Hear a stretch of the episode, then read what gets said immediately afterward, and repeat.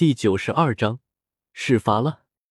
哈哈，贤婿，萧贤呐，我告诉你，老头子我。嘶！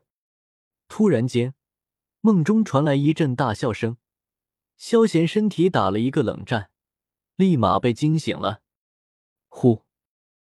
睁眼一看，看到自己等人正在街道上，萧贤顿时松了一口气。他趴在这里下去，他会疯的。萧贤，你醒了。看到萧贤额头上满是汗水，小医仙拿出帕子为他擦了擦，温声说道。听到小医仙的话，萧炎和纳兰嫣然几人也顿时看了过来。炼药大会快要开始了吗？看到人群逐渐向一个方向汇聚，萧贤看了看萧炎，不由得开口问道：“嗯。”过几个小时就开始了。萧炎点了点头，双眸中闪过浓浓的自信之色。那加油吧。萧贤点了点头，淡淡回道：“萧炎，就这样没了。”三哥，你不是不来看的吗？怎么突然间改变主意了？知道萧贤没什么好话，萧炎没有在意，突然间眼睛一转。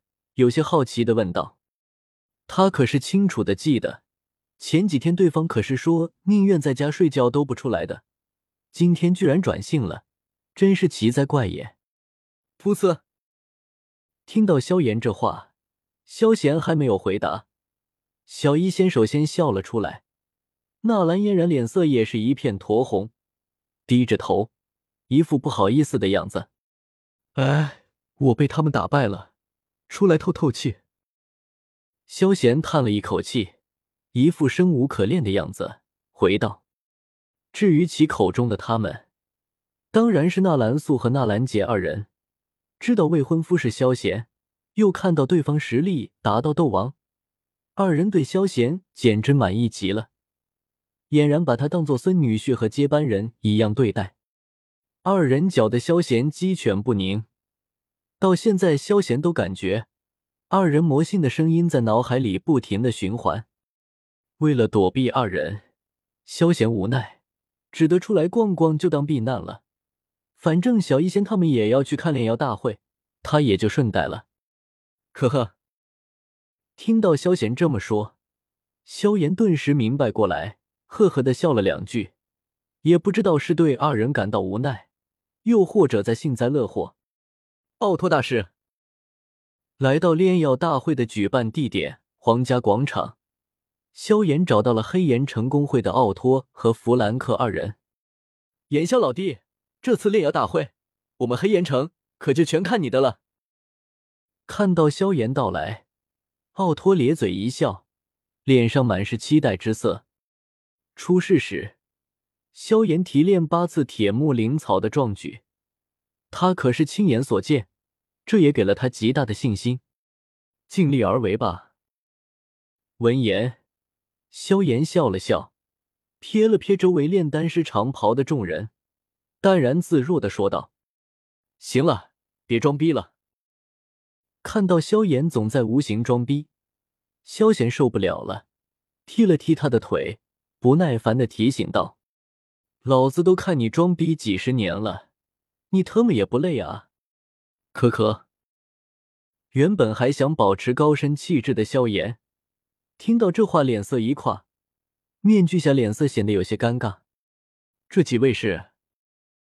萧贤话一出，奥托顿时将目光转了过来，有些好奇的问道：“这是我三哥萧贤，这几位都是朋友。”萧炎直接开口说道：“萧贤。”听到这个名字，奥托瞳孔一缩，像是想到了什么，随后不知怎么的又摇了摇头。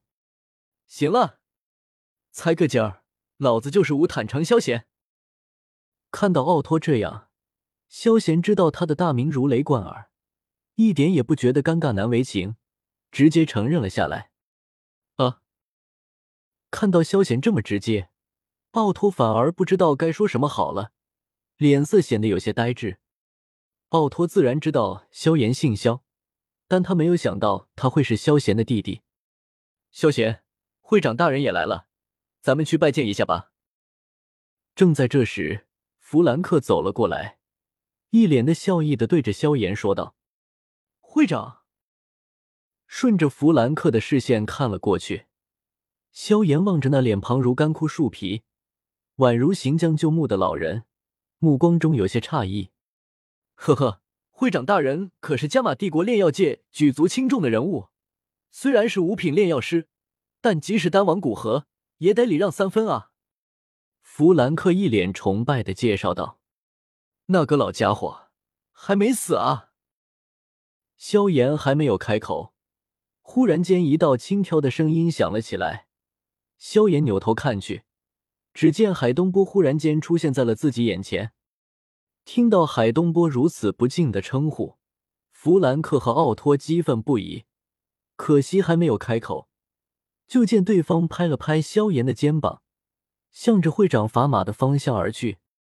二人神情一致，看着海东波和法马会长那亲切的样子，顿时明白过来了。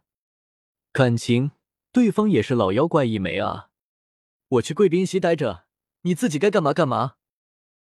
看到附近人山人海，萧贤瞥了瞥贵宾席，顿时眼前一亮，开口说道：“嗯。”萧炎也不想萧贤一直跟着他，妨碍他装逼，立马点了点头。小医仙嫣然，我们走去上面看。朝着二女招呼了一声。萧贤向着贵宾席飘荡而去。至于贵宾席有没有他的位置，那可不是他该考虑的。有也就算了，没有也得有。知道萧贤要去霸占位置，二女苦笑的摇了摇头，也没有阻拦，而且跟着过去了。纳兰嫣然是云岚宗少宗主，自然不会待在这里观看。而小医仙明显是一副嫁鸡随鸡的状态。萧贤走到那。他就跟到哪，走吧。